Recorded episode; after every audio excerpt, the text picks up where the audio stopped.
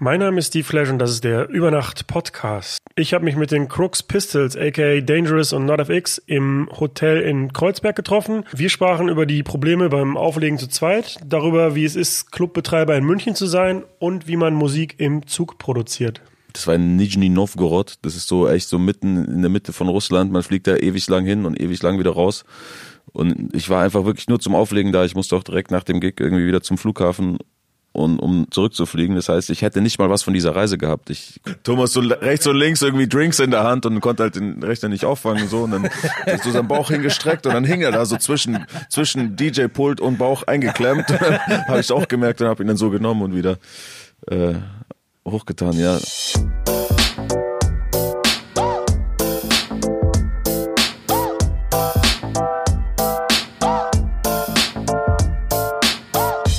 Über Nacht mit Steve Clash. Yo, yo, wir sind die Crooks Pistols, aka Dangerous und Not FX.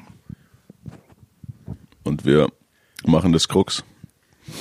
Ähm, und legen auf. Eigentlich legen wir auf und machen nebenbei eine Disco. Was war denn zuerst, der Auflegen oder Disco? Also ich glaube, zuerst gab es schon Discos, dann gab es irgendwann uns und dann haben wir angefangen aufzulegen und dann kam unsere eigene Disco. Das Krux gibt's, also da musst du sagen, ihr seid beides Münchner, ihr lebt in München. Ja. Seid ihr auch in München geboren? Ja. Ja. Reale Bayern. Urreal. Ur Urreale Bayern. Richtige Bayern. Und Richtige Münchner. Das ist für Münchner natürlich schon auch immer, weißt du, so ein Thema. ah, das ist dann nochmal ein Unterschied, ne? Ja, klar. Ja, normal recherchiere ich ja immer, also habe ich in dem Fall auch gemacht, aber so, also was die Zeit vorm Krux angeht, habe ich relativ wenig von euch gefunden. Das heißt, den Part müsst ihr jetzt mal übernehmen und mal sagen, was passiert ist zwischen Geburt und Auflegen. Kann auch eine Äh, kurze Fassung, muss jetzt nicht ja. in Echtzeit sein. Also Mai erst halt zu Hause gewesen, dann Kindergarten, Grundschule, Gymnasium, Zivi, Studium und dann kam's Krux schon. Ich bin tatsächlich zwischendrin ähm, für ein paar Jahre habe ich in Niederbayern gelebt, ähm, in der Nähe von Passau und dann sind wir aber wieder zurück äh, nach München gezogen. Ähm, dann bin ich auch ziemlich schnell äh, ins Nightlife und äh, ins DJing gezogen und dann kam dieses Krux. Ich will das Krux immer so ein bisschen zurückstellen, weil das ist ja das Highlight. Deshalb bohre ich jetzt nochmal bei den anderen Sachen ein bisschen nach. Ähm, wie, wie seid ihr zum Auflegen gekommen und kanntet ihr euch vorher schon oder kam das erst durchs Auflegen? Mm, Bei mir war es so, ich äh, war früher ein sehr unbekannter Rapper und ähm, wie das als Rapper so ist, braucht man irgendwelche Beats, auf die man rappen kann und deswegen habe ich unbedingt einen Plattenspieler gebraucht. Damals war es ja noch nicht so mit MP3 und dies, das, alles so verfügbar. Deswegen hatte ich dann einen Plattenspieler zu Hause stehen und habe mir Platten gekauft, wo möglichst Instrumentals drauf waren, dass man da drüber rappen konnte. So. Ähm, daraus hat sich dann ergeben, dass irgendwie irgendwann kam ein zweiter Plattenspieler dazu, dann waren die ganzen meine ganzen Homies immer bei mir zu Hause und irgendwer musste halt die Musik machen. Das war dann in dem Fall ich. Und dann, ja, hat sich so ergeben irgendwie. Dann habe ich halt da immer zu Hause aufgelegt so und bei mir hingen eh immer Leute rum. Und dann, ja, hat sich irgendwann so von, von zu Hause nach, nach draußen verlagert. Hinzu kommt, dass ich halt ein ultra langweiliges Studium mir ausgesucht hatte und dann während der Zeit halt eigentlich eh nur nur nachts aktiv war und so wenig Zeit wie möglich in der Uni verbracht habe und dann nur in Clubs rumgehangen bin und dann auch aufgelegt habe und da sehr viel versucht habe, einen schönen Ausgleich zu diesem ultra tristen Studentenleben zu finden. Ja. Welches, welches Fach war das denn? Äh, Kommunikationswissenschaft. Das klingt auch so. Ja, ja, ja. Also ich würde es nie wieder studieren und ich glaube, ich würde auch überhaupt gar nicht studieren, was Wissenschaft im, in der Beschreibung, im Namen hat. So, das ist, es war furchtbar theoretisch eklig und nicht, nicht mein Ding einfach. Und äh, wie war es bei dir? Ähm, ich bin, wenn ich so nachdenke, zum Auflegen gekommen, in erster Linie über Beats. So, ich weiß noch, ich habe mir damals Single-CDs gekauft und da war immer oder sehr oft Track 2 und Track, Track 3 waren äh, einfach die Instrumentals. Und äh, nicht, weil ich irgendwie rappen wollte, sondern weil ich die sehr oft sehr gefeiert habe. Ähm, unter anderem damals, als sie rauskommen, äh, kam äh, hier Coolio Gangsters Paradise und so. Diese Zeit. Okay. Okay. Ist auch für mich neu. Und ich habe dann immer die Beats äh, so auf Dauerschleife gehört und mir auch äh, dann irgendwann angefangen, Tapes zusammenzustellen ähm, mit Beats, die ich feier. Und so habe ich dann nach und nach äh, mir gedacht, hey, eigentlich wäre das ja ein Fall für den DJ, äh, so Beats zusammenzustellen und habe mir dann einen Plattenspieler gekauft und äh, so kam das dann, ja. Oh, die Capri-Sonne falsch eingestochen, richtiger Fail. Ich wollte extra leise den Strom in die Capri-Sonne stecken, damit man es nicht hört auf der Aufnahme. Und was ist bei rumgekommen, dass ich mich hier voll voll gekleckert habe. Aber gelbe Capri-Sonne auf gelbem Sweater ist nicht so schlimm. Das, wir verraten das keinem, dass das passiert ist. Ähm, habt ihr euch ja in dem Zuge kennengelernt oder kanntet ihr euch vorher schon? Nee, das kam tatsächlich, ähm, ich hatte eine Party im äh, mit, mit Freunden zusammen, äh, unter anderem dem Philipp, der macht auch mit in der Krux-Konstellation. ähm, macht jetzt aber mehr so die, die Restaurantseite aktuell. Ähm, und die hatten wir damals im Zerwirk, der Laden, der früher in dem Gebäude drin war. Und dann kam irgendwann mal von Marco ein, äh, ein, ein Mixtape über einen gemeinsamen Freund. Ähm, und das habe ich mir angehört und fand es sehr geil und habe ihn daraufhin eingeladen auf die Party. Auf eine der nächsten. Ja, und dann seitdem sind wir beste Freunde und unzertrennlich. Ja. Wobei es hat ein bisschen gedauert von dem Mixtape bis zur Einladung, weil nämlich der äh, gemeinsame Freund, äh, wir hatten damals auch eine, eine Crew, mit der wir immer die Partys gemacht haben, der hat äh, das Mixtape nicht so gefeiert, weil da waren da waren so zu viele zu, so zu viele Edits drauf und es war so diese Anfangszeit, der wo man schon so ein bisschen gemischter aufgelegt hat äh, und so irgendwie Remixe aufgelegt hat, äh, die jetzt nicht official waren und so und ähm, genau, ich fand das geil und äh, der der Kollege aber nicht und deswegen hat er die erst nach ein paar Monaten irgendwann mal zu mir weitergereicht. Shoutout an Fabi. Shoutout an Fabi. Dass er jetzt hier zusammensitzt, hätte auch einfach nicht passieren können, wenn dieses Mixtape nie weitergereicht worden Das wäre. Also ist richtig. Am Ende war es glückliche Fügung wahrscheinlich.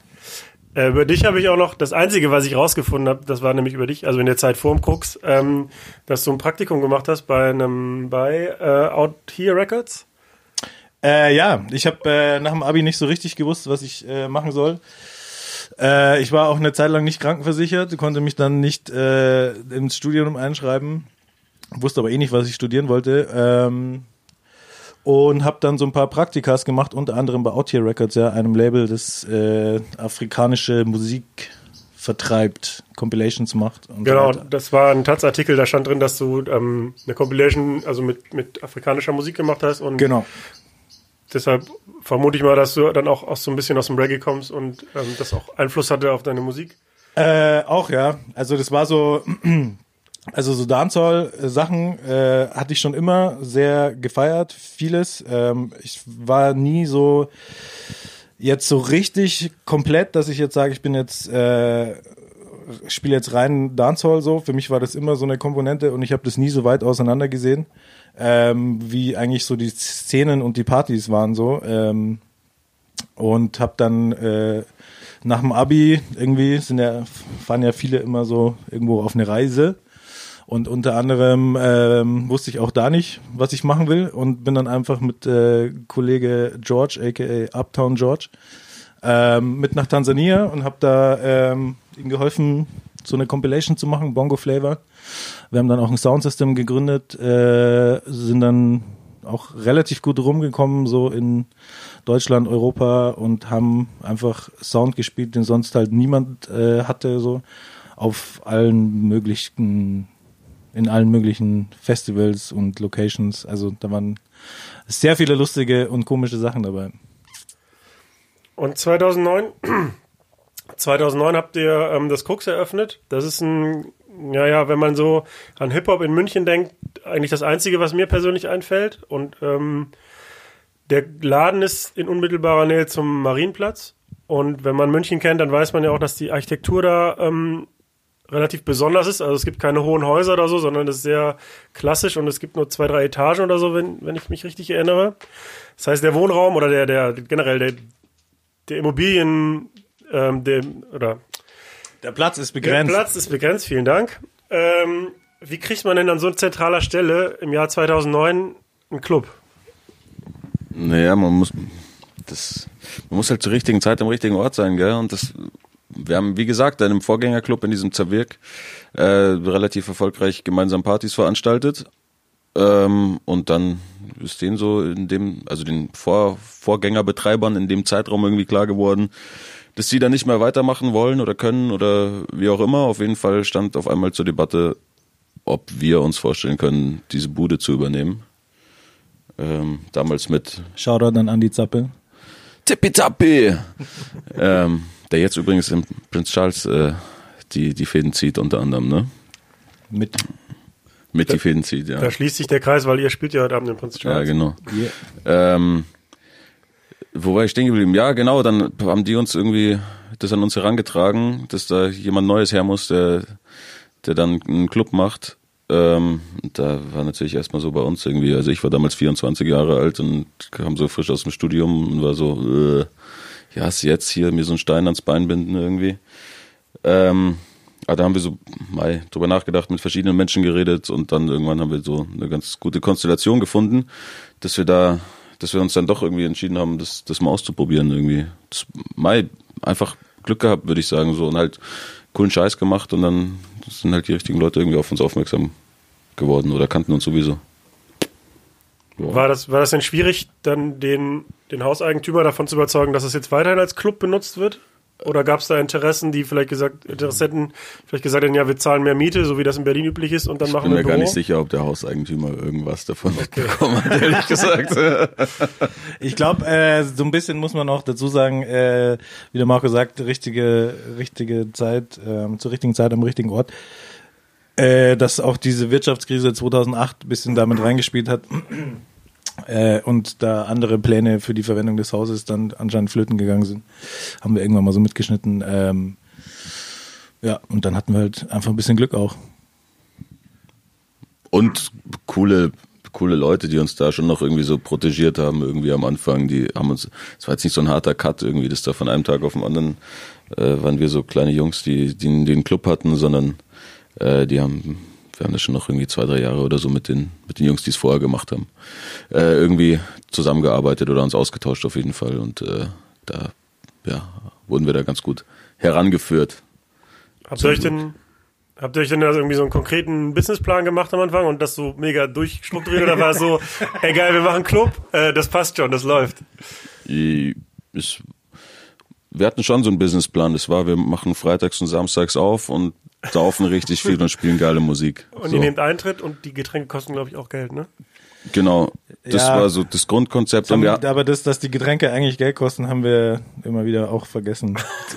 ja, zur Freude Zur Freude aller. aller unserer Freunde und sonstigen Leute, die diesen Club besucht haben.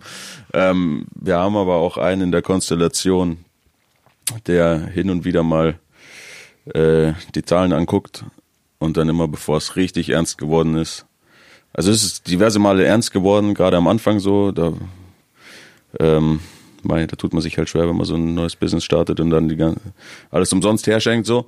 Ähm, aber immer bevor es so richtig, richtig ernst geworden ist, hat er gesagt, so jetzt müssen wir wieder ein paar Getränke verkaufen und äh, bisschen hier äh, ähm, Geld verdienen, sonst haben wir nicht mal lang Spaß an dem Ding. Also, Jetzt tu nicht so, er hat gesagt, kommt mal klar, Jungs.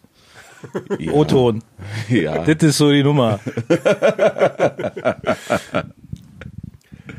Also wenn ich an München denke, dann habe ich eher so, also dann, dann denkt man eher so an elektronische Clubs und an der elektronischen Szene, jetzt mal abgesehen von diesen Tourismuspartys, die ich jetzt mal ausklammer. Ähm, ihr habt ja am Anfang auch noch freitags elektronische Musik gemacht und mittlerweile aber, glaube ich, nur noch Hip-Hop und urbane Musik. Ähm, Wie, also wie kommt man auf die Idee, dann in München einen Hip-Hop-Laden zu machen? Ähm, Wir haben ja keinen Hip-Hop-Laden gemacht. Wir haben ja nur Samstags Hip-Hop gemacht. Ja, Ja, okay. Wir wollten, äh, also damals haben Leute wirklich so, die haben uns wirklich einen Vogel gezeigt und uns so ungefähr angeschrien, wie behindert und wie bescheuert wir jetzt sind, das, dann Laden aufzumachen und Hip-Hop zu spielen. So, das ist zum Scheitern verurteilt. Das wird überhaupt nicht funktionieren so. Ähm, naja, das ist aber halt unser Ding, so da kommen wir her, ja. Und irgendwie gab's äh, in der Zeit in München auch jetzt kein, kein Club, wo wir uns äh, wohlgefühlt hätten, so, ja. Also das, die Registratur hat, glaube ich, kurz davor schon zugemacht, gell? Das war so ein, Ja, ich glaube so ein Jahr vorher oder so. das war so ein Laden, der, der mich auf jeden Fall ultra krass geprägt hat. Ja. So, das war so einer der geilsten Clubs auf der ganzen Welt, die ich jemals gesehen habe. Und inzwischen habe ich viele gesehen.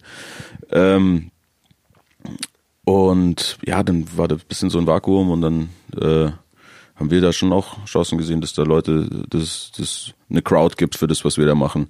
Und Mai, das mit den elektronischen Freitagen, das war so damals auch so ein bisschen im Zeitgeist geschuldet und dass wir uns halt damals echt noch nicht getraut haben, so äh, 100% auf Hip-Hop zu gehen. Wahrscheinlich haben wir zu viel auf andere Leute gehört oder so, weiß nicht. Irgendwie war es so. Oder? Ja. Es war halt auch damals in München so, äh, oder sehr, sehr lange eigentlich so, dass es so richtige Hip-Hop-Clubs eigentlich eh nie so richtig gab. Es gab immer so einzelne Abende in, in Locations. Es gab den, den, den, den Crowns Club, der äh, auch so jahrelang schon sein Ding macht, der aber für uns immer ein bisschen zu, zu jiggy war so. Und dann gab's halt viele Sachen, die halt äh, bisschen zu sehr Backpack waren, so für unseren Geschmack. Ähm, und wir haben uns eigentlich schon immer irgendwo dazwischen gesehen, so.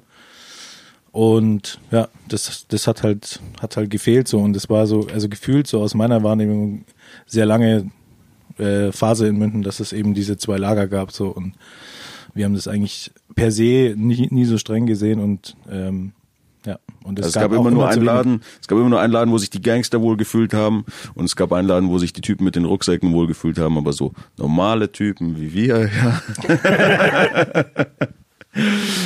äh, gab es halt nix, äh, nix Richtiges. Ist es denn auch vom Publikum dann sofort aufgenommen und verstanden worden und die Leute haben euch die Bude eingerannt oder musste man erstmal erklären, so wie hier ist jetzt ein neuer, also samstags Hip-Hop-Laden und wir sind cool, so kommt mal vorbei? Ähm, die Samstage haben tatsächlich von Anfang an äh, sehr gut funktioniert, in meiner Erinnerung. Ähm, die, es war eher dann tatsächlich die Freitage, wo wir gedacht haben, so das ist eher so das safe Ding, safe Elektro-Ding, was bestimmt funktioniert, wo wir uns dann anfangs ein bisschen schwer getan haben und dann irgendwann auch nach geraumer Zeit davon Abstand genommen haben. Ähm, das war immer so, keine Ahnung, da war es halt mal in einen Tag voll geil und am anderen Tag total lame, also pff, keine war auch immer sehr Booking-abhängig so Total. an den elektronischen Abenden so. Weil man auch im Endeffekt so äh, rückwirkend betrachtet, würde ich sagen, äh, das Problem war, dass wir es halt auch nicht können. So, wir sind halt einfach Hip-Hopper, wir wissen da Bescheid, was äh, was geht so und das ist äh, da ist halt Herzblut drin so und wenn du jetzt einfach nur Programm machst, äh, um eine andere Szene äh, zu bespielen, so dann äh, ja, machst du halt natürlich Fehler irgendwie. Und äh, dann waren wir jung und dann war halt auch nicht da alles irgendwie, hat nicht alles Sinn gemacht. Es war einfach sehr so Booking-abhängig und mit wem man gearbeitet hat und so. Ey, da haben wir so geil viel Geld verbrannt teilweise. Das war wunderschön. Aber da waren Also, auch geile. Dinge dabei, das muss man auch Da sagen. waren echt geile Dinge dabei, aber es waren auch so Abende dabei, wo du so, oh Gott, so ein endteures Booking hast und dann schlotterst du da und dann kommen da so 25 Leute am Abend vorbei, ey. Und du denkst dir nur so, oh Gott, oh Gott, oh Gott, oh Gott. Ähm, und wie sollen wir das jemals wieder gerade biegen? Ähm, ja, aber Und gibt's halt Nudeln mit Tomatensoße. ja. Aber apropos Booking, also auch ähm, im urbanen Bereich habt ihr ja schon immer irgendwie auf qualitatives Booking gesetzt und das hat auch letztlich dann dazu geführt, dass ich euren Laden schon auf dem Schirm hatte, bevor ich das erste Mal da war irgendwie. Ähm, war das auch von vornherein halt so eine Idee, ja, wir wollen halt auf Qualität die ganze Zeit setzen und gute Bookings machen oder war das so ein, lag das in der Natur der Sache, so wir müssen jetzt teure Bookings machen, damit auch die Gäste kommen oder was war die Idee dahinter? Ähm, nee, das sind schon, in erster Linie sind es einfach Sachen, die wir selber feiern und gerne, gerne da hätten, so. Und wo wir sagen, hey, die müssen einfach mal bei uns gespielt haben, so. Ähm, und es muss in diesem Raum mal passiert sein und äh, wir wollen es äh, entweder den Leuten äh, bieten oder den Leuten mal nahelegen, wenn sie es noch nicht kennen, so.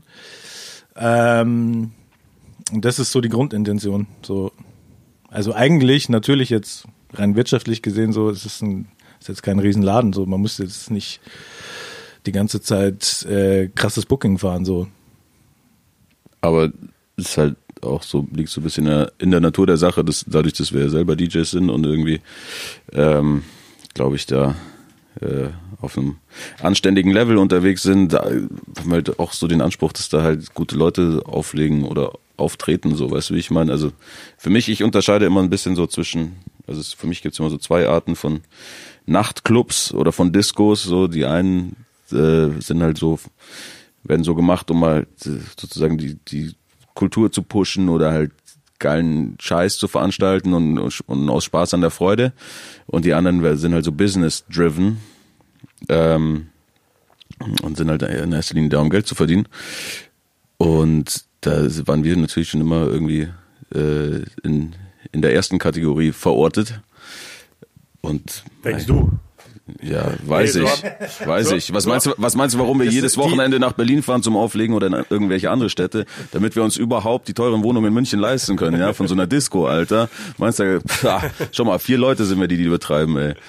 Nee, aber ich habe es auch so wahrgenommen tatsächlich. Also, dass ihr das macht, weil ihr Bock drauf habt und nicht, weil ihr jetzt irgendwie eine schnelle Mark Es muss sich, es muss sich ja auch immer so ein bisschen die Waage halten, so. Also, äh, zum einen, was jetzt ihr Berlinerin natürlich gerne, äh, okay, ihr Berliner ist jetzt in dem Fall nicht, äh, nicht ganz Berliner. genau. Aber ähm, was viele Leute über München natürlich gerne hören, ist, ähm, dass du einfach natürlich nicht so eine Riesenszene hast, so. Äh, dementsprechend brauchst du natürlich schon eine gewisse Kontinuität. Ähm, und das mussten wir teilweise auch lernen. Also teilweise waren es auch zu viele Bookings und äh, zu, zu viel Durcheinander so, dass halt der, äh, weil so viele Cool Jays hast du jetzt auch nicht Hat jetzt nicht die ganzen Geheimnisse, Alter. Doch, doch. Lass dich nicht unterbrechen. Ähm, so, es muss sich, muss sich halt die Waage halten. So, die Leute äh, müssen äh, wissen, es gibt äh, genügend geile Anlässe, geile neue Leute, die da vorbeirauschen äh, durch den Laden. Äh, und sie müssen aber auch einigermaßen oder wollen einigermaßen wissen, was, was denn passiert und was, was sie erwartet. Und ich glaube, das ist so irgendwie dieser Grad, den man gehen muss. Ich meine, der positive Nebeneffekt bei solchen Bookings ist ja auch, dass man dann irgendwie sich ein, ähm, gutes Netzwerk aufbaut, was jetzt vielleicht nicht ursprünglich dann die Intention ist, denjenigen zu buchen, aber es ist ja immer gut, dann auch Leute kennenzulernen und sich irgendwie zu vernetzen. Und dadurch entstehen ja auch häufig mal so Gegenbookings. Ich nehme an, das ist bei euch auch nicht anders. Ich, hatte- das war jetzt keine konkrete Frage, also soll ich es nochmal als Frage formulieren? Ja. Ja, bitte, bitte, bitte frag mich nochmal. nee, das war die Antwort. Also hilft, hilft euch das Netzwerken durch die Bookings, die ihr macht. Das würde ich sagen, ist eine klassische Booking-Frage für Thomas, ey. Ja, natürlich hilft das. Also auf jeden Fall. Ähm, es gibt auch viele, viele Gegenden, wo man wahrscheinlich äh, ohne diesen Austausch äh, nie, nie hingekommen wäre. So. Ähm, andererseits ist es auch. nee, doch. Also, sorry. ja, es, also es hilft auf jeden Fall. Ähm, da ist, hat sich viel, viel ergeben dadurch. Und ähm, ist, glaube ich, auch einfach Teil so von so einer Szene. Also so betrachte ich es zumindest irgendwie. Ihr macht ja auch ein ganz smartes Marketing so. Ihr macht regelmäßig, also wöchentlich so Videos auf Facebook, wo Marco erklärt irgendwie, was in der Woche passiert. Ihr habt, äh, ihr macht gute Grafiken, also bei Flyern und so. Ihr macht zusätzliche Events noch, die nicht bei euch stattfinden, wie Winter Jam, Winter Jam und Summer Jam. Ähm, macht ihr das alles selber oder habt ihr noch eine Agentur oder irgendwelche Leute, die euch da beraten oder die euch helfen oder sitzt ihr da einfach im Büro und ähm, ja, ich habe eine Idee, lass das mal so machen. Also ich möchte mal ganz kurz sagen, alle, die denken, ähm, unter der Woche hast du krass viel Zeit. Wir sitzen Dienstag bis Freitag sitzen wir in einem Büro. Das ist zwar geil und äh, wir sind da mit geilen Leuten. Shoutout äh, an unser Büro. Blacker, black. Ähm, aber es ist Arbeit, so. Also diese ganze Content und alles, äh, Marco, ist eigentlich deine Frage als Head of Marketing, so, aber ähm, es, äh, es ist Arbeit. Also vielen Dank erstmal für die netten Komplimente. Ja, das weiß ich, äh, freut mich und bestätigt uns in unserer Arbeit. Ähm, ja, wir, nee, wir machen es selber, größtenteils. Ähm, wir haben ein, zwei externe Grafiker, mit denen wir äh, früher sehr viel zusammengearbeitet haben, äh, jetzt weniger zusammenarbeiten oder, oder seltener, weil wir jetzt unser Büroteam vergrößert haben und da noch mehr Inhouse machen.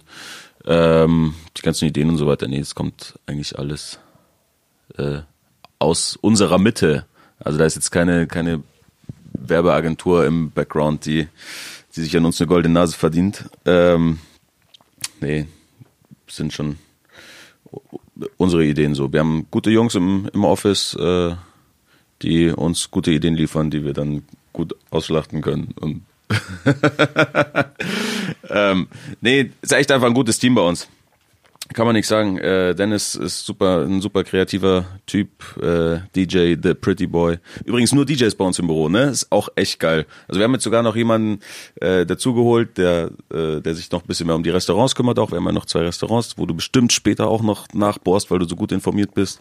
Ähm, genau. Und wir haben sogar der Typ, der sich um die Restaurants kümmert, ist auch ein DJ. Ja, also Thomas DJ, ich DJ, Dennis DJ, dann hier äh, unser vierter Büromann, äh, Fabi, äh, DJ Casper, auch ein DJ und jetzt unser unser Mann für fürs Restaurant Game, DJ Silence von Cups with the Ice. Skr, skr, skr. Ähm, it's lit. Äh, auch noch ein DJ, so also es, äh, fällt mir ist mir jetzt gerade das zweite Mal aufgefallen. Ich, irgendwann habe ich mich schon mal darüber so gefreut, deswegen bin ich auch gerade so euphorisch. Ähm, das ist aber schon ein paar Monate her und jetzt ist mir gerade wieder aufgefallen. Äh, das, ähm, ja, das ist eine krasse DJ-Firma und alle voll kreativ und gut am Maken und können noch krasse andere Sachen wie Videos schneiden äh, und, und, und, und Texte schreiben und Grafiken machen. Ja. Aber das ist ja vielleicht auch eine ähm, gute gute Business-Strategie, sich die DJs alle ins Büro zu holen, dann spart man da zumindest schon mal die Gage. Ich nehme an, die kriegen auch kein Geld von euch. Fürs Ja. Auflegen? Ja, ja, genau. Nee, auch nicht fürs für die Büroarbeit auch Also nicht. Sie kriegen gar halt, nichts eigentlich. Nee. Das ist für den Fame. weil- Also die dürfen halt sagen, dass sie dabei sind.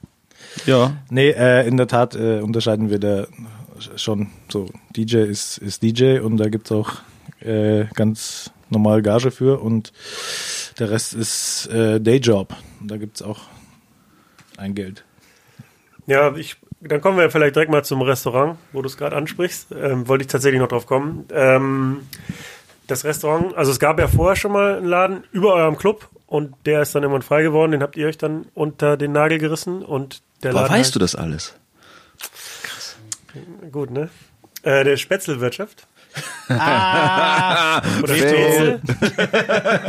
okay, ciao, das war's.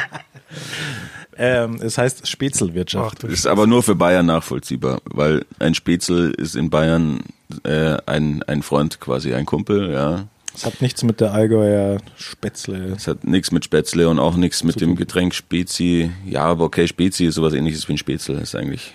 Aber es gibt Spätzle und Spezi bei euch, das weiß ich. Das ist richtig. Gibt's auch, ja, genau. Nee, und jetzt lass mich das noch kurz erklären. Also Spätzle ist sowas wie ein, wie ein Freund halt und Spätzlewirtschaft ist dann ähm, quasi das, die bayerische Version von dem Begriff Vetternwirtschaft. Ja, und Wirtschaft ist ja, das weiß ich jetzt nicht, ob das im Rest von Deutschland auch so ist, aber eine Wirtschaft ist in Bayern halt ein Restaurant, ja, ein Gasthaus. Das ist bekannt, glaube ich, ja. Ja. Ich hoffe. Ich habe jetzt hier noch nie irgendwo jemand, ich habe dich noch nie sagen hören, wir gehen jetzt in die Wirtschaft. Ähm, In einem anderen Kontext wahrscheinlich, aber Ja. ja, und in der Spätzlewirtschaft, wie man sie Yeah. auch nennt, ähm, ihr habt ähm, ja, ihr habt da so ein bisschen modernes Restaurant oder moderne Wirtschaft mit so dem traditionellen bayerischen Essen verbunden. Was auch ganz, also korrigiert mich, wenn das falsch ist, aber das ähm, ist auch ganz gut gelungen. Also man hat jetzt nicht das Gefühl, da in so einem alten bayerischen Wirtshaus zu sitzen, aber trotzdem habt ihr euch ja so ein bisschen an diese bayerische Esskultur schon angelehnt, oder sehe ich das falsch? Äh, also das war, das war eigentlich Konzept so, dass wir festgestellt haben, hey, es gibt in der ganzen Innenstadt ähm, zwar viel bayerische Lokale, ähm, die sind aber alle so halt straight auf Touris ausgerichtet und ähm, sind einfach geschmacklich nicht besonders. Und ja, da war unsere Idee halt, hey, das kann man eigentlich alles geiler machen, ist nicht so schwierig. Ähm, man kann da auch mit einer besseren Quali rangehen. Und das war unser Ziel. Und äh, dann haben wir gesagt, lieber eine kleine Karte und die, die Dinger dann dafür äh, mit guter Quali und äh, also sowohl von, von Herkunft als auch in der Zubereitung. Und ja, das war so von Anfang an das Konzept. Mittlerweile gibt es ja auch schon eine zweite Filiale in München, ne? Ja. Ist das dann vom, vom Publikum oder von den Gästen, die da hingehen, war das dann erstmal so die Leute, die auch im Club sind, die dann wissen, ah, okay, das machen die gleichen Jungs? Oder ähm, ist das dann random irgendjemand anders, der in, in, in, in die Restaurant geht und im Club ist euer Clubpublikum? Also ursprünglich äh, hat sich das natürlich sehr stark vom Krux-Publikum genähert, so, ähm, weil das auch unser stärkster Kommunikationskanal war, logischerweise, und wir da am meisten Leute erreicht haben. Äh, und dann waren es schon am Anfang so die ganzen äh, Szene-Leute, die da so zum Essen gegangen sind. Ähm, man muss dazu sagen, ursprünglich wollten wir eigentlich nicht so richtig krass in das Restaurant-Game einsteigen. So das Ding war eher so als Bar konzipiert, dass da viele Drinks gibt, kleine Speisekarte, wenig Essen, aber halt so alibimäßig ein bisschen Essen, dass das auch so von der Konzession hinhaut und so weiter. Ähm, und dann hat sich's immer mehr so in diese, in diese Restaurantrichtung halt irgendwann entwickelt, ja. Also am Anfang waren die Leute auch echt noch eher so zum Trinken da, da standen noch echt immer noch DJs oben, die da aufgelegt haben und es war eher so, äh, so partymäßig und hat sich dann halt irgendwie so langsam aber sicher vom Publikum gewandelt. Die, Leute sind, die jungen Leute sind immer noch da geblieben so, aber es wird immer durchmischter und es kamen immer mehr ältere Leute da dahin. Die hatten teilweise schon so weiße Haare und so. Ähm, und sich dann trotzdem da reingesetzt, haben Hip-Hop gehört und eine Schnitzel gegessen. Äh, Shoutout an die älteren Leute mit den weißen Haaren. nee, echt, also das war äh, irgendwie so faszinierend zu sehen. Ähm, liegt, glaube ich, damit zusammen, dass unser Essen einfach echt ein krasses Niveau erreicht hat irgendwann. Schaut er dann an unsere Küche, komplette Küchencrew, ganz vor. Boah, jetzt, schau mal, ich rede so viel, ich krieg voll den trockenen Hals hier. Äh, ganz voran, äh, allen voran Max äh, unser Koch, mit dem wir seit Tag eins der Spätzlewirtschaft zusammenarbeiten. Ja, man, der hat es echt auf ein geniales Level gehievt dann irgendwie und dadurch hat sich auch ähm, das Publikum so im Laufe der Jahre echt zu einem total gemischten Publikum gewandelt irgendwie. Also immer noch die coolen Szene-Leute und die, und die Krux-Leute immer noch da so, aber halt auch die, keine Ahnung, 60-jährigen Schnitzelliebhaber, die da sich gerne reinsetzen ne? und äh, Schnitzel und, und Bier verköstigen. Und neuerdings auch äh, sehr gut ausgesuchte Weine und so. Also es, äh, wir arbeiten da schon auch stetig dran. Also zumindest was das vegetarische Schnitzel, ich glaube auch Sellerie äh, angeht, kann ich da auch nur sagen, es ist sehr lecker gewesen. Also äh, ja, wer in München ist, sollte da mal hingehen. Also es schmeckt tatsächlich gut. Ähm, aber wo wir gerade eh dann bei, bei Esskultur in Bayern sind, was mich mal so interessieren würde, ähm, also ich habe früher irgendwie als kleiner Junge mit meinen Eltern oder mit meiner Familie immer Urlaub am Starnberger See gemacht und so das, so die bayerische Kultur hat ich hab, also hat mir schon irgendwie gut gefallen, so dieses ähm, im Biergarten sitzen und Brezel essen und Knödel essen und so. Aber ähm, auf der anderen Seite, so als Nicht-Bayer, wenn man dann irgendwie so aufs Oktoberfest guckt und so diesen Tourismus da sieht, das tört mich halt eher ab. Ähm, wenn man jetzt selber Münchner ist, wie, wie stark identifiziert man sich dann so mit dieser Kultur? Also findet man das geil oder sagt ihr auch so, ey, Oktoberfest, das ist super wack, so, lass mich in Ruhe damit oder ja, wie seht ihr das? Jetzt im Speziellen, also meinst du jetzt die bayerische Kultur im Allgemeinen oder die Oktoberfestkultur? Sowohl als auch. Also es sind ja zwei verschiedene Sachen. Das eine ist ja die bayerische äh, das bayerische Kulturgut, äh, das natürlich, damit identifizieren wir uns schon zum großen Teil, da, da wir beide in Bayern geboren und aufgewachsen sind, so. Thomas wahrscheinlich noch mehr, weil er so viel Zeit in Niederbayern verbracht hat, wo man dann noch ein stärkeres, äh, die Kultur einfach noch krasser spürt als in der Stadt. Und aber das Oktoberfest ist ja, das ist ja so bayerische Kultur für Touris aufbereitet und ähm, damit kann man sich eigentlich wenn man irgendwie normal in der Birne ist, nicht wirklich identifizieren. Mir geht's zumindest so, zumindest solange ich nicht vor Ort bin und die erste Maß getrunken habe. Sobald dieser Punkt überschritten ist, und das passiert jedes Jahr, ähm, dann stehe ich da und feiere das total. Ja. Und dann ist es der geilste Ort der Welt und äh, ich will da nie wieder weg und will dann nur noch einfach viel mehr von dem Bier trinken und blöde Lieder singen. Äh, ich denke, es ist so unser kleines Las Vegas. Also es macht nur Spaß in dem Moment, wie der Marco schon sagt, bist du äh, ab dem Moment, wo du die erste Mass hast und alles drumherum, äh, wie das die Stadt beeinträchtigt, ähm, was da eigentlich so passiert und so, ist eigentlich nicht so wirklich geil. Und ich versuch's auch, also wird auch immer weniger so bei mir persönlich jetzt, dass ich hingehe. Aber äh, klar, es ist natürlich einfach so ein, ein Ding, so Ende September. Äh, und ja, man geht halt mal dahin so, aber es ist jetzt nicht, nicht so, dass man sich wirklich jetzt darauf freut oder so. Sind denn Touristen auch eine wichtige, also zählen die auch zu euren Gästen? Ist das wichtig für euch oder sagt ihr eher so, nee, auf gar keinen Fall kommen hier Touristen in unseren Laden? Also im Club ist es äh, relevant so.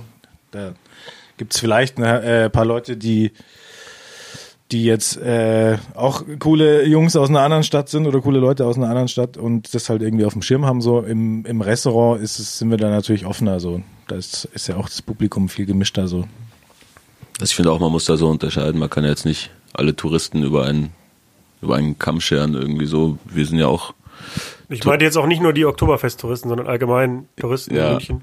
wir sind ja auch Touristen, wenn wir in anderen Städten unterwegs sind und äh, wollen dann auch in die coolen Clubs rein und so gibt's natürlich andersrum genauso Leute, die das äh, bei uns auch auch wollen, aber jetzt die keine Ahnung.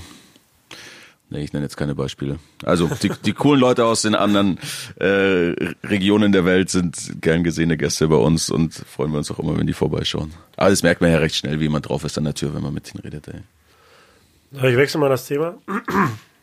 ähm, du hast ja Werbung. das Motel One bietet herrlichen Komfort auf Casper-Matratzen. Aber Late Checkout kostet seit 2018 Genau, kostet 10 Euro pro Stunde. Das ist eine Frechheit. Und zwar schon ab 12 Uhr. Es war normal früher, dass es von 1 bis 2 schon gekostet hat, aber bis 1 konnte man normalerweise immer kostenfrei raushandeln. Shoutout an Motel One. Werbung. So, Marco hat 2015 den Freestyle gewonnen. In Deutschland. In Yeah, Deutschland, genau. Ja. Ähm, wie war das? Das war voll geil, Alter. Das war echt geil. Ähm, weil ich mich ja nie so als krassen Techniker, DJ oder so selber gesehen oder verstanden habe. Und ich kann ja bis heute stabile Baby Scratches, aber alles, was darüber hinausgeht, ist halt ähm, irgendwie, keine Ahnung, ist mir zu nerdig und fehlt mir die Zeit, das so krass zu üben. Ähm, und da habe ich bei diesem Contest mitgemacht und ich muss dazu sagen, ich habe ja 2013 schon mal mitgemacht und da, weiß nicht, da sind wir irgendwie damit reingerutscht. Übers Krux sollten wir irgendwie Werbung machen oder irgendwie war das in München auf einmal und wir sollten da irgendwie. Wir sollten quasi äh, Red Bull vor Ort äh, unterstützen. irgendwie, die hatten Genau. uns gefragt, ob wir da helfen, die Und- den ersten München-Event so mit. Und dann gab es eben noch einen Slot, so dann hätte irgendwer von uns da mitmachen können. Und dann, aber ich wusste überhaupt nicht, was das ist. Ich habe mich noch nie damit auseinandergesetzt gehabt und so. Und dann, äh, ja, haben wir so gesagt, ja, komm, lass, soll einer von uns mitmachen. Okay, dann, ja, dann mache ich da mit. Ähm, und dann war ich noch so ein paar Wochen davor so, boah, ich habe es mir immer noch nicht reingezogen, keine Ahnung, was da auf mich zukommt. Und dann kamen war so ein paar Leute aus meinem Umfeld und haben so gesagt, hey, das ist echt geiler Scheiß, so zieh dir das mal rein, was die da machen so und was die da in Kanada gemacht haben und so kannst du jetzt nicht einfach nur aufschlagen und einen Song nach dem anderen spielen. Das, äh, da das ist äh, krasse Themaverfehlung. Äh, und es ist echt cool, so checkt's ab. Und dann habe ich das gemacht. Ja, und dann da 2013 habe ich schon mal mitgemacht und da ein bisschen Luft geschnuppert. Da hat mich damals äh, leider der, der Sibi, Sebastian. Shoutout an SK, Yeah. äh, hat er mich rausgekickt. Ähm, genau. In Berlin, dann in München habe ich ja damals sogar auch gewonnen, oder war es auch mit zu mehr Vorausscheiden? Ich glaube schon. Äh, auf jeden Fall, irgendwann hat SG mich da rausgekickt, aber blub. Dann kam es 2015 nochmal dazu, dass ich da mitgemacht habe. Ähm, da war ich ja schon ein alter Hase, weil ich hatte ja schon mal zwei Jahre davor das Ganze durchgemacht. Ne? Das ist immer ein Riesenvorteil bei so einem Contest, wenn man schon weiß, was auf einen zukommt und man nicht so nervös ist wie die anderen. Ähm, ja, und dann hatte ich, habe ich da gewonnen in Frankfurt. Ähm, für mich schon überraschenderweise irgendwie. So. Und ja, das war ein volles gute Gefühl, aber so war, ähm, hat, hat mir schon einen ordentlichen Push gegeben, so. Habe ich mich krass gefreut. Ähm, vor allem, weil ich ja nach Japan fahren durfte. Letztendlich kam es dazu, dass ich mitgemacht habe 2015, weil ich erfahren habe, das Weltfinale ist in Japan. Und ich habe so einen Freund, äh, der ist vor fünf Jahren oder so, oder davor, fünf Jahre vor 2015, also 2010, äh, vermutlich nach Japan gegangen und ich wollte ihn schon immer besuchen. Hab's aber nie geschafft. Und dann nicht so, okay, jetzt hier Freestyle Weltfinale in Japan. Ähm, und da war, war so der Punkt, wo ich gesagt habe, als ich das gehört habe, so, alles klar, ich mach mit, weil dann kann ich Basti besuchen. Ähm, dann äh, fahre ich darüber und habe endlich einen Grund, irgendwie dann in Tokio abzuhängen und, und meinen, meinen Freund zu besuchen. Und dann ist dieser Plan, also das war natürlich nur so ein, so ein Alibi-Plan oder so. Ich habe so als Gag gesagt, mit einem Augenzwinkern. Dann ist es aber aufgegangen und dann konnte ich da tatsächlich nach Japan rüber eiern, da irgendwie in drei oder vier Clubs spielen und mit den besten DJs aus der ganzen Welt mich äh, messen. Und hab's dann da auch noch bis ins große Finale geschafft. Und äh, dann gegen den DJ Byte verloren dieses Mal. Aus Chile.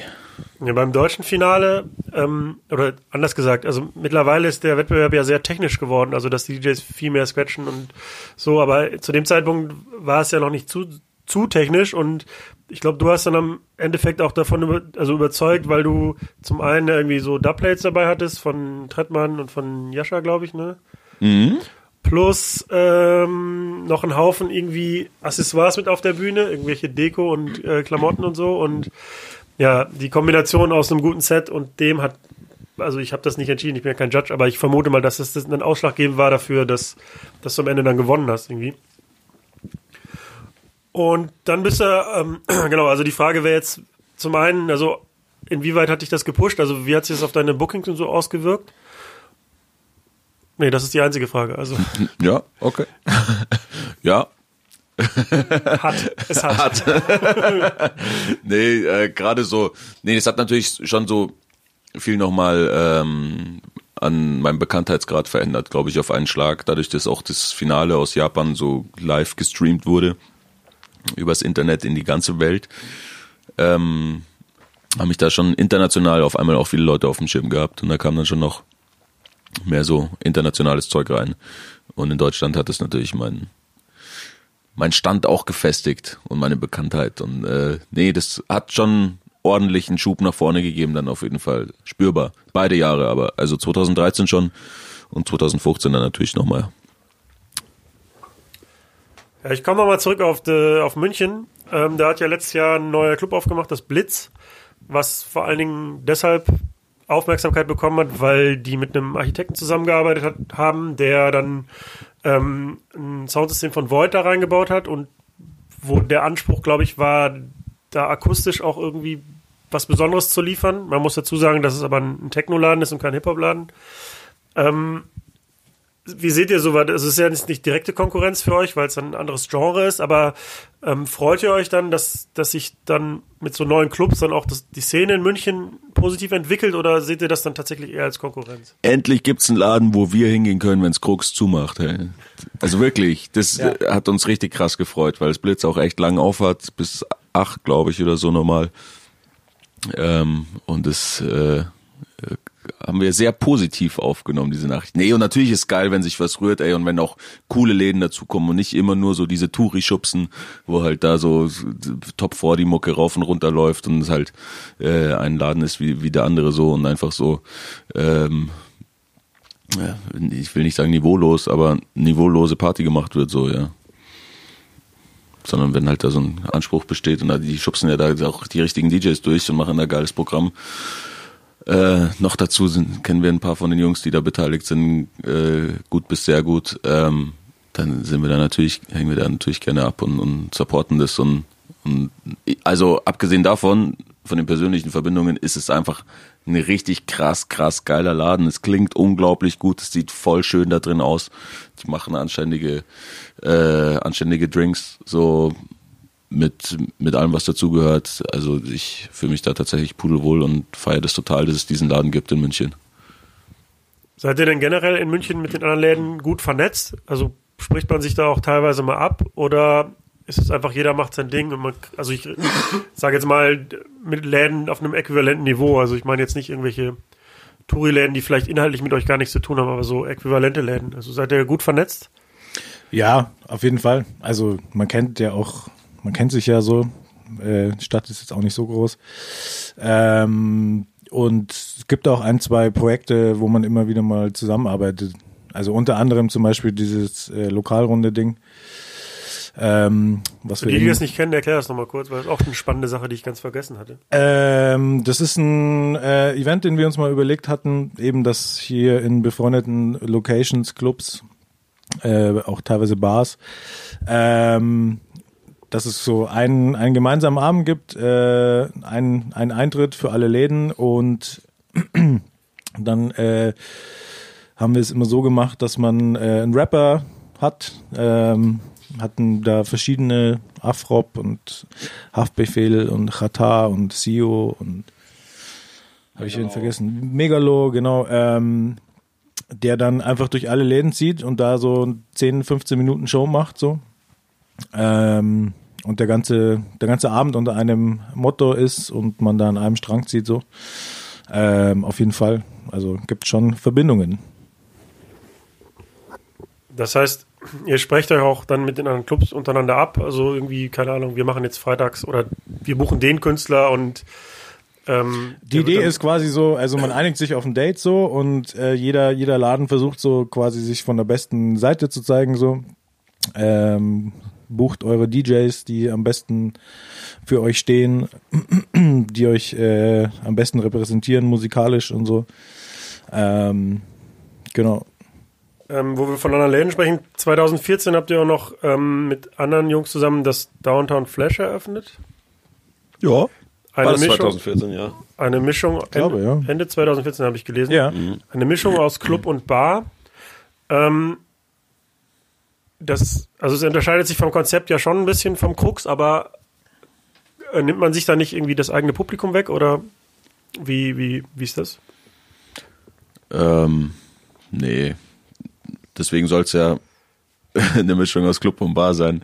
Ursprünglich hat sich dann im Laufe der Jahre oder im Laufe der Monate, Mai, wie lange haben wir es gemacht? Zwei Jahre oder so, ähm, dann doch wieder mehr Richtung Club entwickelt, weil wir halt einfach so Clubtypen sind. Äh, und dann, ja, dann weiß nicht, wie, inwiefern. Nee, ich glaube nicht, dass sich das richtig auf den Füßen gestanden ist, gegenseitig, so Krux und Downtown. Aber für uns ist dann irgendwann anstrengend geworden, da äh, zwei quasi Clubs gleichzeitig zu betreiben mit dem Aufwand, der so dahinter steckt und so. Deswegen haben wir dann wieder von, von dem einen die Finger gelassen irgendwann. Aber den Laden gibt es, glaube ich, noch. Ne? Den gibt's noch, ja. Den gibt's noch, ja. Wie sieht denn so für euch persönlich, also als DJs und für das Krux so die Zukunft aus? Gibt es da so einen Masterplan? Ja. Mei, wir schauen uns jetzt in den anderen Städten um, wo so ein Krux gut hinpassen würde. Gell? Dann wollen wir so eine Franchise-Linie aufmachen. Ähm, Mac Krux. Und dann äh, halt so Mei, überall gleiches Niveau bieten. Disco, Hip-Hop-Disco für alle so in, in ganz Deutschland und dann später auch Europa. Und vielleicht auch in den Vielleicht Staaten in irgendwann. Welt, ja. Das ist so der Zehn-Jahres-Plan. Nee, also ich würde sagen, so als DJs, äh, jetzt als Crux Pistols auf jeden Fall mehr Musik machen. Ähm, Output, geile Musik machen. Ähm, wir hatten ja jetzt kürzlich äh, eine Single auch rausgebracht, so die geil ankam und wollen da eigentlich anschließen so, arbeiten viel an, an Musik so in, in der in unseren im Rahmen unserer Möglichkeiten so zeitlich Also im Zug. im Zug, genau. Ja, die Zeit verkürzt sich ja jetzt drastisch. Ihr seid ja einer der ersten Menschen, die heute es in etwa vier Stunden von München nach Berlin im Zug geschafft haben. Wir müssen schneller produzieren jetzt. Ja, ja, genau. schneller arbeiten. Es hat tatsächlich funktioniert, ja. Wir, wir Ich dachte auch immer, das wäre so ein Mythos, aber es geht wirklich, ja. Shoutout an die Deutsche Bahn. Hammer, Hammer Job, ey. Echt. München, Berlin unter vier Stunden. Wir konnten es selber nicht fassen. Deutsche Bahn, ihr seid so geil heute gewesen. Ja. Also äh, schneller produzieren. Schneller, schneller produzieren ist der Plan. Ähm, und ansonsten ist, äh, würde ich sagen, gucken, was so geht, angesagt. Jetzt, was das Krux angeht, wie haltet, also schaut ihr dann so, was, was passiert gerade an Trends oder was, was könnte man in Zukunft besser machen oder wie, wie plant ihr da voraus, was die Bookings angeht? Also das ist immer so immer so, so eine Gefühlssache so also wenn man da wir ja selber auch auflegen und selber konstant uns mit Musik beschäftigen ähm, und das ja so ein Herzensding ist spürt man das ja auch immer wie die wie die Trends sind so also man muss jetzt nicht den den Trends hinterher hechten ähm, und dann ergibt sich das einfach so, dass man sagt, okay, das äh, lass mal hier was ausprobieren, lass mal da was ausprobieren. Ähm, hier kommen neue Jungs hoch aus einer anderen Stadt, lass die einladen, die sind geil. Ähm, das ist so eigentlich eigentlich das Ding. Hey, folgt uns auf Instagram. lasst uns ein Kommi da. Wenn es euch gefallen hat, lasst uns ein Kommi da. Äh, nee, warte. Wenn es euch gefallen hat, drückt auf Like. Ähm, lasst uns, schreibt uns äh, eure Meinung in die Kommis und dann äh, äh, versuchen wir uns danach zu richten. Kommen wir nochmal zu einem anderen Thema. Ihr legt ja gemeinsam auf als Cooks Pistols und spielt, glaube ich, auch beide mit Serato, wenn ich richtig informiert bin. Hm. Wie wichtig, also erstmal möchte ich wissen, ähm, wie macht ihr das, wenn ihr zu zweit seid? Also spielt ihr da mit vier Plattenspielern oder mit zwei und teilt, euch den Kopfhörer? Und dann, dann würde ich noch gerne wissen, so wie generell, wie ihr so zu, zu Technik beim Auflegen und Software, ähm, wie da so eure Meinung zu ist. Okay, also ähm, wir spielen immer so je nach Möglichkeiten, am liebsten natürlich auf vier Plattenspielern, so mit äh, zwei Mixern, äh, dass da so schön viel Platz und, ähm, und Raum für, für alles ist, was wir da machen.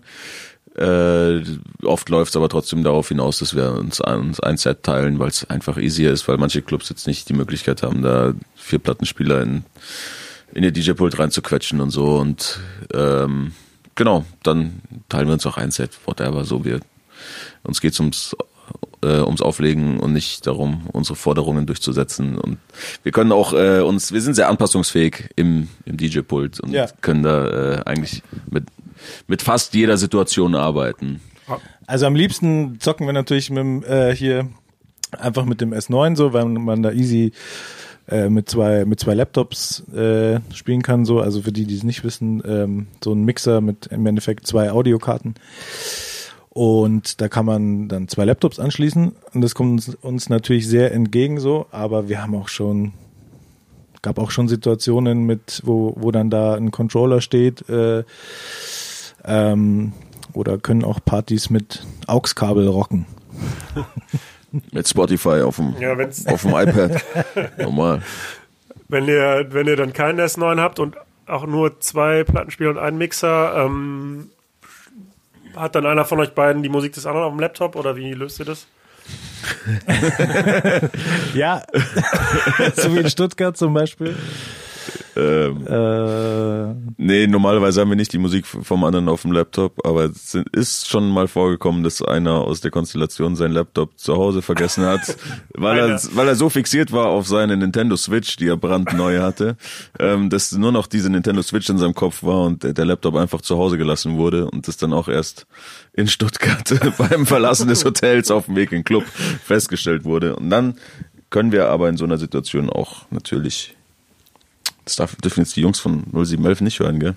Ähm, dass wir da nicht zu 100 Prozent. es war ja trotzdem meine Musik. Ich empfehle jedem seine Library mit Dropbox zu synken und dann geht das. Kann man mit jedem Computer spielen auf der Welt einfach, wo Serato drauf ist. Ja, das mache ich auch so. Ich habe eine, so eine Festplatte zu Hause, die ins Internet angeschlossen ist und also ich habe so viele, mehrere Ausfallszenarien, bis hin halt zu Laptop komplett weg und dann hätte ich aber meine komplette Musiklibrary irgendwie online noch verfügbar. Das wird zwar dann ein bisschen dauern, bis man das irgendwie runtergeladen hat, es ist auch nicht sortiert, aber ist so der absolute Not, Notfall, so wenn, wenn der Laptop mal weg wäre.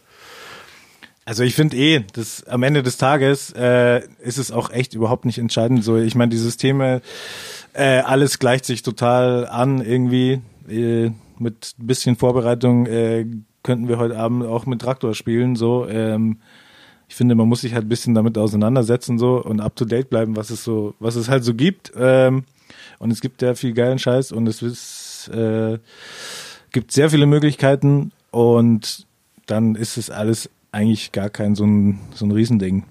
Marco ist ja, glaube ich, auch mal der, der Laptop in Russland kurz vorm Gig abgeschmiert. Da musste dann Das noch der auch geil. Lötkolben rausgeholt werden, glaube ich. Das war auch geil. Aber die Russen sind ja zum Glück so Improvisationskünstler. Da war es echt so, ich habe eine Stunde vor der Show, habe ich mein, äh, mein Rechner aufgeklappt und dann kam dieses Fragezeichen-Symbol, ähm, was so kommt, wenn die Festplatte nicht erkannt wird. Und ich war so, keine Ahnung, ich hatte sofort so Schweißperlen auf der Stirn, hab so den Gig äh, flöten gehen sehen. Und keine Ahnung, bin halt ewig hinge... Das war in Nizhny Novgorod. Das ist so echt so mitten in der Mitte von Russland. Man fliegt da ewig lang hin und ewig lang wieder raus. Und ich war einfach wirklich nur zum Auflegen da. Ich musste auch direkt nach dem Gig irgendwie wieder zum Flughafen und um zurückzufliegen. Das heißt, ich hätte nicht mal was von dieser Reise gehabt. Ich konnte mir, hätte mir da nichts anschauen können oder sonst irgendwas. Also ich verreise ja gerne und schaue mir gern Sachen an. Aber das war dann für mich wirklich so, fuck, ich fliege da echt nur hin, sehe ganz kurz das Hotelzimmer, sehe den Club und muss dann wieder zurück. Und dann kackt da der Rechner ab, ey. Und dann waren da aber zum Glück echt so geile Russen da, so geile Typen, ey. Der eine hat direkt so seinen, den, so einen Schraubenzieher aus der Hosentasche geholt und hat gesagt, kein Problem, haben wir gleich. ähm, und dann sind wir irgendwo da im Club in so ein Hinterzimmer gegangen, wo, was weiß ich, lauter halt so Clubutensilien gelagert wurden und haben da irgendwie äh, auf so einer improvisierten Werkbank den Rechner auseinandergebaut. Und irgendwer hat dann noch, was weiß ich, so das Zeug halt geholt, was man dafür braucht, um den Rechner umzubauen.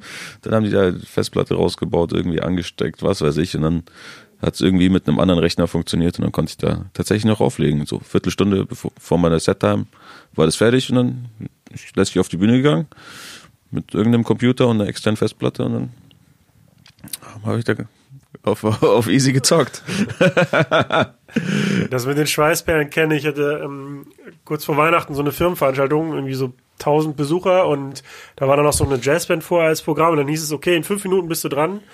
Äh, hier der CEO spricht nochmal ganz kurz und dann geht das ab. Direkt Party, ne, machst du Stimmung und so. Und ich hatte nachmittags schon ähm, den Mixer dahin gebracht. Also ich habe mich um das DJ-Equipment gekümmert und habe den dann aber angelassen. Ähm, und der ist dann wohl die ganzen Stunden angewiesen und ist warm geworden. Und dann hatte ich, ähm, ging das nicht sofort mit dem Rechner zu connecten. Dann habe ich den noch, Mischer noch mal kurz ausgemacht und wieder angemacht. Um, und der hat wohl so einen Thermoschutz oder so drin. Also das wäre jetzt die plausibelste Erklärung. Also der Mixer ging nicht wieder an. Und dann stand ich da und der CEO hat halt schon gesprochen. Dann lief so die Uhr in meinem Kopf runter und ich dachte, scheiße, was mache ich denn jetzt? Und dann habe ich mir da ganz in Rasenschnelle noch so einen alten Mixer von der Location ausgeliehen und dann den ganzen Abend damit gespielt. Ähm, am Ende ging auch der andere Mixer wieder. Ich hätte einfach nur mal zwei Minuten warten müssen, aber die Ruhe hatte ich dann irgendwie nicht. Und ja, da ist mir auch kurz der Stift gegangen. Aber der Kunde hat es am Ende nicht gemerkt und alle waren glücklich. Aber das war auch so, oh. Äh, ich hatte zum Glück äh, rechnermäßig und mixermäßig, glaube ich, nicht so viel Trouble, solange ich ihn nicht vergesse. ähm, aber äh, ich bin auch jemand, ich, ich mag so neue, neue Sachen ausprobieren äh, und habe auch so einen Controller mir mal gekauft irgendwann äh, just for fun und habe auch heute zum Beispiel so ein Mini-Teil dabei, irgendwie so ein Numark DJ to, go. Ähm, auch das würde funktionieren, auch wenn es ein bisschen albern aussähe, damit heute aufzulegen. Also wenn Prince Charles keine Plattenspieler rankriegt heute, dann spielen wir mit dem mit dem 30 mal 10 Zentimeter äh, Mini-Controller, wo nicht mal Jogwheels drauf sind, Alter. Nur Knöpfe. Aber klar, so die Klassiker irgendwie, äh, dass, äh, dass die Plattenspieler nicht gehen und äh, dass der Laptop mal runterfällt und dass das Programm mal abstürzt und so Oh, wo war das, wo der Laptop runtergefallen ist neulich und du hast ihn mit dem Bauch aufgefangen? im Mundu. Im Mundu in Hamburg. Das war Boah, deiner, glaube ich, gell? Das war meiner, ja. brandneues Teil, zwei Monate alt. Äh, die Bässe stehen im DJ-Pult so und es irgendwie hat dann das, äh, den Laptop darunter vibriert und dann Und ich habe aber gerade aufgelegt, so, also das, das war der Rechner, von dem die Mucke gekommen ist. Bin ich zum Glück so. umfangmäßig so bestückt, äh, dass ich meinen Umfang kurzzeitig erweitern kann, um diesen Laptop äh, vor dem Thomas so rechts und links irgendwie Drinks in der Hand und konnte halt den Rechner nicht auffangen so und dann hat so seinen Bauch hingestreckt und dann hing er da so zwischen zwischen DJ-Pult und Bauch eingeklemmt. habe ich auch gemerkt und habe ihn dann so genommen und wieder äh, hochgetan, ja. Aber Mucke ist weitergelaufen, war super. Profis halt, also Profis in, in jeder Lage. Einfach mit Profis, ja.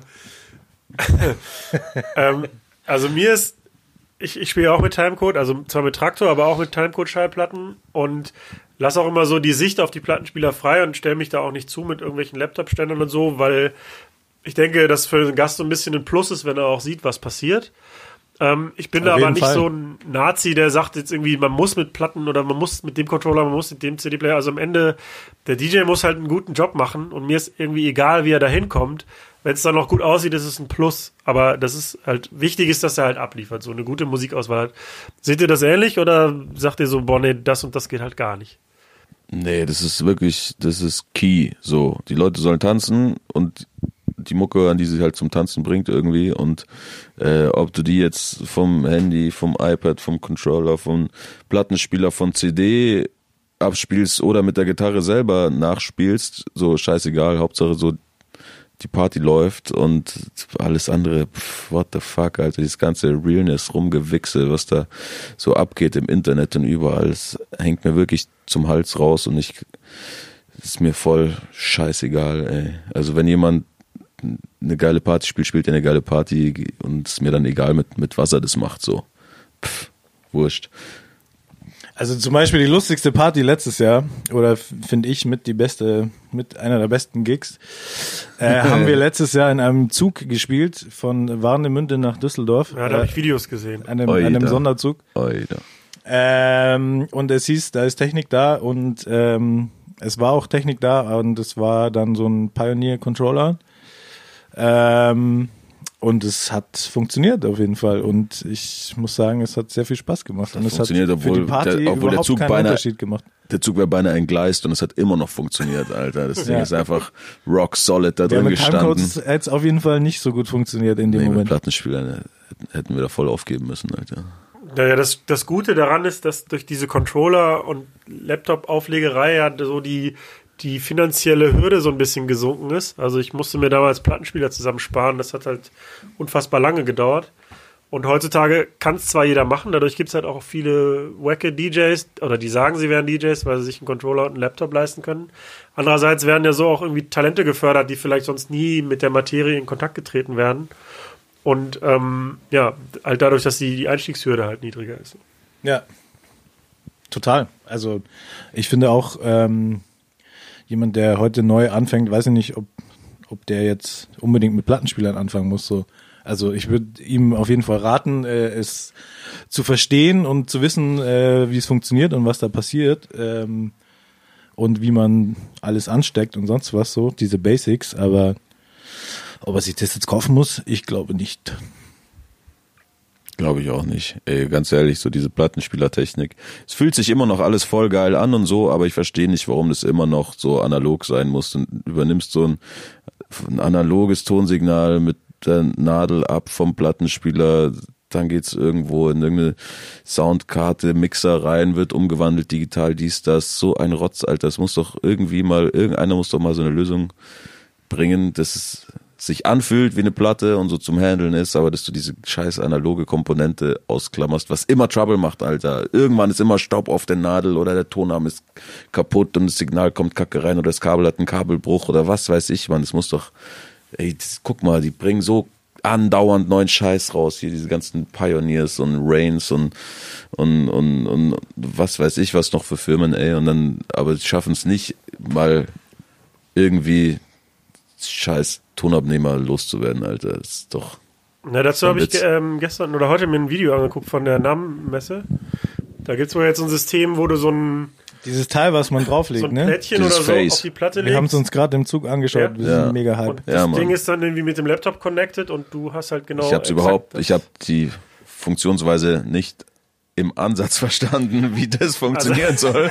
Aber es hat voll, genau so stelle ich es mir halt vor, Ja. Ich habe eine Theorie, wie das funktioniert. Also Ich das glaube ist- auch. Ist ja so ein längerer, so ein, so ein kleiner Stick oder so ein Plättchen, was du dir auf die Schallplatte legst. Und wenn die Platte rotiert, dann rotiert halt auch dieses Plättchen. Und ich vermute mal, das hat so einen Lagesensor und das merkt, wenn Genau, es sich wie dreht beim, wie beim iPhone. und sendet dann an den Laptop über Bluetooth oder was auch immer, welches, welchen Kanal so, hallo, ich drehe mich gerade. Und wenn du jetzt ein Prozent rauf oder runter pitcht, merkt es dann auch Ja, durch die, dreht, natürlich. dreht sich dann durch die schneller. Zentripetalkraft aber oder was? ja, genau. Zentripetalkraft. Ja, merkt, merkt er das dadurch, ja. Aber Der Mann, ich der frage mich halt, ob ähm, das so präzise die Wissenschaft studiert hat. Doktor der Herzlich Ja, Physik ist mein Hobby. ich frage mich, ob das so präzise sein kann. Also ich habe so dieses Video gesehen, wie der Typ halt scratcht und es funktioniert, aber ich meine, die können in dem Video ja alles verkaufen. So. Also Die Da haben aber sogar- auch sogar äh, schon, ich weiß nicht, ob du runtergescrollt hast auf der Seite, äh, sogar Qbert und sowas testen lassen. Äh, den, den offiziellen, ähm, DJ God. Scratch God. den, nein, wir nennen ihn bitte Scratch God, weil äh, als, als DJ bin ich wirklich kein großer Fan von ihm. Ähm, aber als äh, Scratcher ist er natürlich Okay, das gibt massiv Hate, Alter. Ich weiß, es gibt Hate. Weißt du, aber hey, nein, ist mir egal. Ich kann zugeben, eins meiner schlimmsten äh, jemals äh, jemals besuchten Events war, äh, da habe ich mich richtig drauf gefreut. So, man hat ja früher viel gescratcht und äh, viel im stillen Kämmerlein und irgendwann war so, okay, Qbert kommt so und äh, damals äh, in der Mufferthalle, glaube ich, oder was nicht sogar im Ampere, ich weiß es nicht mehr. Auf jeden Fall äh, der Tag kommt, Qbert kommt, ähm, ich gehe dahin und es war richtig langweilig. Also es war sogar unerträglich langweilig. und äh, es standen irgendwie äh, 15 Jungs äh, direkt vor dem DJ-Pult, haben nur da auf ihm auf die Hände geglotzt. Äh, und sonst hat sich so gar nichts bewegt im Laden. Ähm, ja, wollte ich nur mal gesagt haben. Ja, das ist ich will alles nur mal relativieren. Aber warst du in Japan, wo der gespielt hat, die eine Ja. Show? Ja, die war geil. Die war geil. Äh, Natürlich, er ist ja. Weil Natürlich das kann fand ich auch, weil ich hatte auch nur diese Horror-Stories gehört so. Aber der hat sogar Übergänge gemacht in Japan. Was, was, was heißt Horror-Stories? Das ist halt, das ist halt, äh, ich weiß, dass es viele Leute äh, jetzt nicht, nicht, nicht gerne gehört haben, so, aber ähm, ich finde, man kann halt, das eine ist halt irgendwie so ein Showcase, wenn es jetzt darum geht, keine Ahnung, 15 Minuten zu machen, äh, und das andere ist halt irgendwie Auflegen in einem Club, so, und ähm, ja, vielleicht war er auch der falsche äh, Call für diese Party. Sind halt zwei Paar Stiefel, gell? Sind zwei Paar Ja, das ist halt auch die Herausforderung als Turntablist, irgendwie dann eine gute Clubshow zu machen, also die dann länger als 20 Minuten geht. Aber das, das Problem haben ja irgendwie alle. Also und, und da finde ich auch, einige kriegen das sehr gut hin und einige kriegen das überhaupt nicht hin. Aber ich werde jetzt keine Namen nennen, so wie du. Ich wollte gerade fragen, wer kriegt's denn überhaupt nicht Ah. hin? Komm jetzt. Komm, trau dich. Nein, ich also ich meine es auch wirklich, ich meine es wirklich nicht böse so äh, und es, äh, ich verfolge auch äh, sehr äh, alles alles was noch so äh, an DMC passiert und diese ganzen Online Battles so, da sind ja richtig geile Jungs dabei so und auch hier mit den ganzen äh, Spielereien ähm, Pitch Fader ähm, also wo der Fader hier so den, den Pitch moduliert und äh, Integration von Ableton und so, das ist ja alles, alles mega so. Aber man kann das, auch das kann man unterhaltsam gestalten.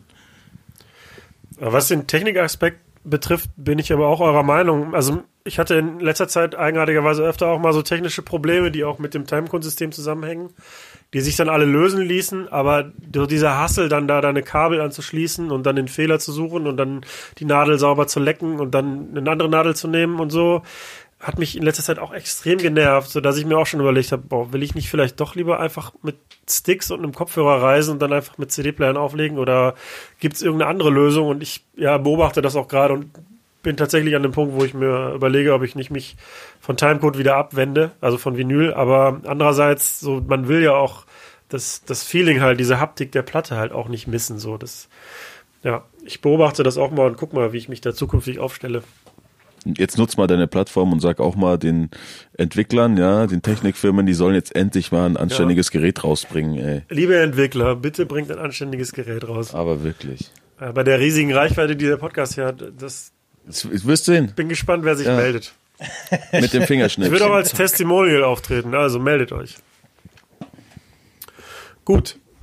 Ich danke euch herzlich für Rede und Antwort. Ja, danke dir. Viel Spaß im Prinz Charles heute Abend. Ich will auch noch Danke sagen. Danke.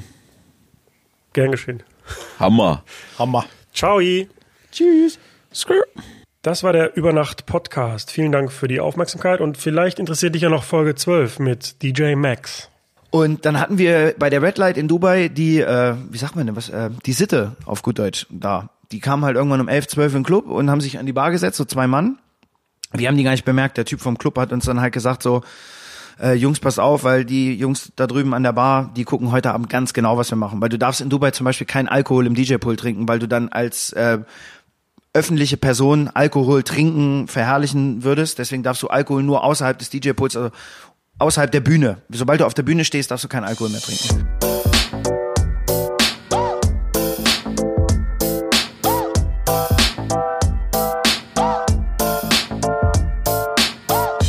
Über Nacht mit Steve Clash. Clash.